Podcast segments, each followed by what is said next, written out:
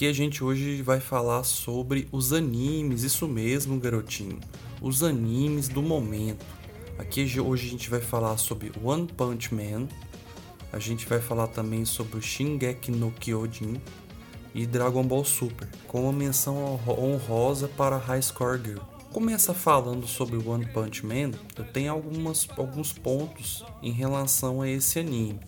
One Punch Man foi um anime, ele tinha uma transmissão anterior, só que quando ele saiu no Netflix foi onde eu conheci. Veio todos os episódios, inclusive deu para fazer aquela maratona, né? Você, como os episódios eram curtos, então você via um atrás do outro, um seguido do outro. Eu adorei One Punch Man, com sua forma despretensiosa, forma como que eu posso dizer, uma forma bem cartunesca mesmo, como se fosse para curtir com a cara dos animes.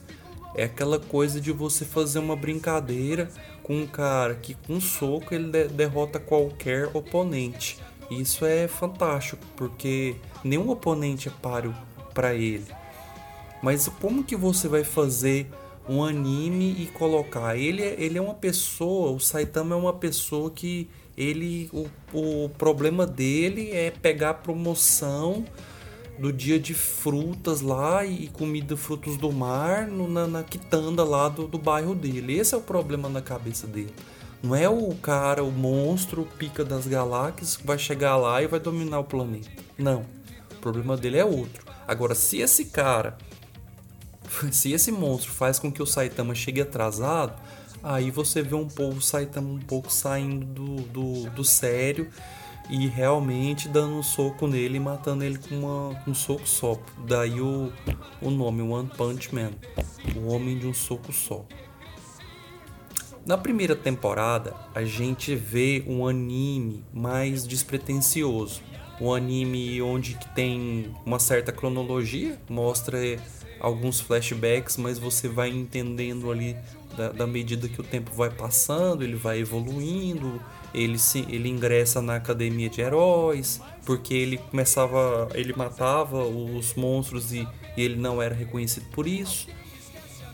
E o final é épico né? Então fechou com, com chave de ouro. O problema, tem um grande problema que eu vejo quando você faz uma coisa muito boa, a expectativa ela é gigantesca. Então o problema do, do One Punch Man que eu posso alegar até hoje que eu tô vendo na segunda temporada, eu já vi quatro capítulos da segunda temporada. Ele pega um, um, como ele tem pouco tempo para mostrar o, o, desenrolar da história agora tem um outro tem um outro foco eles pecam por colocar muita coisa no, no episódio só então tem uma hora tem uma luta ali outra hora tem uma outra coisa acontecendo aí tem uma hora que tem outra coisa acontecendo em outro lugar e isso aí vai virando uma salada que dentro do episódio não cabe. E se fosse, você for do ponto A para o ponto B no episódio, beleza. É, teoricamente, no outro episódio, você vai do ponto B ao ponto C. Dentro desse episódio, é como se você fosse do ponto A para o ponto C, aí você volta para o ponto A de novo, aí depois você vai para o ponto C de novo, aí depois você cria um ponto B e termina o ponto A. Só que aí tem o B e o C para você. Então é, é, muito confuso. Você entendeu? É, é, muito confuso. Não tem como você ter uma linha de raciocínio com três, quatro coisas acontecendo no, mesmo momento. Por exemplo, agora é spoiler, hein? Até, até o momento tem um, um, um, o Garou, que é o, o caçador de heróis. Tem uns monstros que aparecem aleatoriamente que, que atacam a cidade. Aí tem o Garou, tem os monstros e o Saitama tá no torneio. Então tem três arcos aqui. Eu vou colocar dois arcos: Garou e Torneio, que são os mais importantes.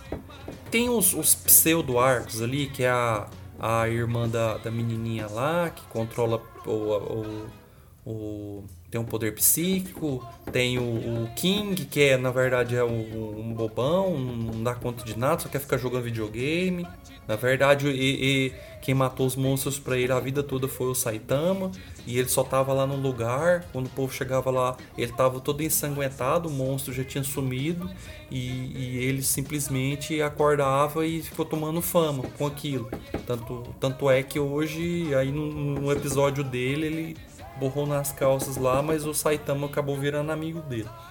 Mas assim, então tem esses dois arcos. É o arco do Garou e o arco do torneio.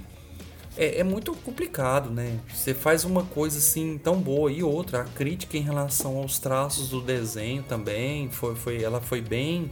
Mas assim, na minha concepção, beleza. Quero é, é ver a história. Mas a, os, é, realmente o, o, o impacto da primeira temporada foi que um desenho muito bem feito, lutas extraordinárias para um desenho assim que não tinha muito muita pretensão, porque era uma brinca praticamente uma brincadeira, um cara de um soco só.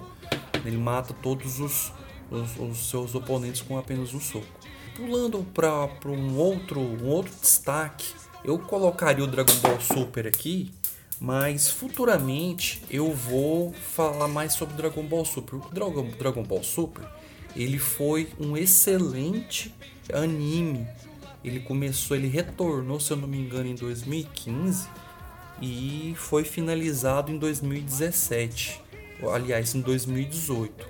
Eu acredito que Dragon Ball para mim ele sempre vai estar um passo à frente porque tem uma equipe maior, tem uma estrutura maior, eles conseguem, eles, eles expandem o arco de maneira maior. Hoje eu tô acompanhando Dragon Ball Heroes que pega ou coisas absurdas de, de, de várias dimensões, então é, é, outra vibe, mas é muito bom também o Dragon Ball Super. Entre a, os que eu estou assistindo hoje mais é One Punch Man e esse próximo que eu vou falar agora que é o Shingeki no Kyojin, que é o Attack on Titan. Shin, Shingeki no Kyojin são é, é, gigantes né, que atacam é, cidades que elas estão protegidas por, por muralhas gigantescas. Só que essas muralhas não são tão gigantescas assim, porque os gigantes conseguem pular elas facilmente, destruí-las facilmente. Mas assim, é, eu acho que, na, minha concepção, Shinje, Shinjek no Kyojin é. Eu falei Shinjek, agora é, tem hora que eu falo Shinjek, tem hora que eu falo Shingeki. Mas eu vou falar Shingeki no Kyojin, beleza?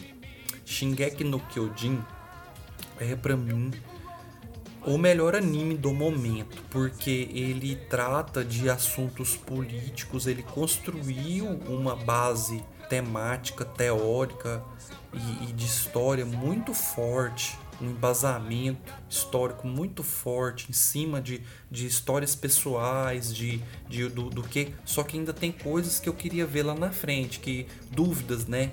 É, por exemplo, dos, do, dos titãs novos que apareceram agora, do titã bestial, parece que, que ele tem o poder de controlar os titãs. O Eren já mostrou esse poder, foi fantástico. Então tem coisas ali que quando você pensa que você já viu tudo, pum, mas vem coloca uma coisa nova para você. Eu acho que aquele titã bestial é, é o, o, pai do Erwin. Eu não sei, eu tô dando um spoiler aqui, mas fica aí. Vamos ver se eu acerto. Fica aí pra posteridade. Eu acho que Titã Bestial é o professor que é o professor da escola, que era o pai do Erwin lá, que é o comandante da, da equipe do, do Eren.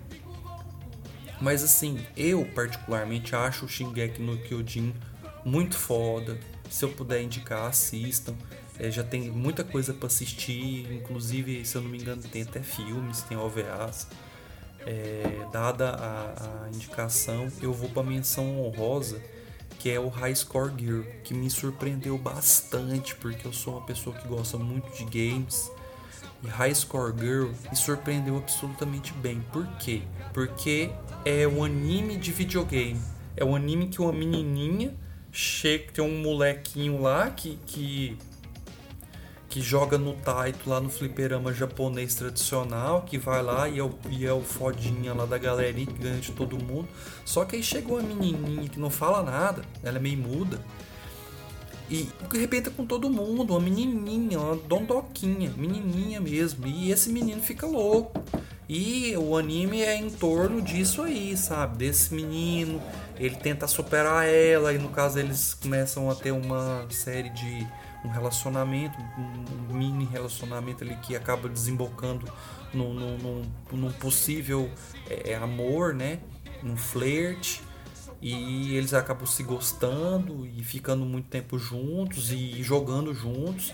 E o por incrível que pareça, esse anime tem o sponsor, que é o patrocínio, de vários jogos. Então tem, cara, tem. E outra, tem hora que eles pegam consoles emprestados um com o outro e, e os consoles estão ali. Então tem Super Nintendo, tem Mega Drive, tem TurboGrafx, tem o, o Super Famicom, tem o PlayStation 1, tem os jogos, as caixinhas dos jogos, tem. Sabe? É fantástico. Fora os jogos de fliperama, que toda hora eles apresentam um, aí apresentam um pouco da história do jogo, as imagens do jogo.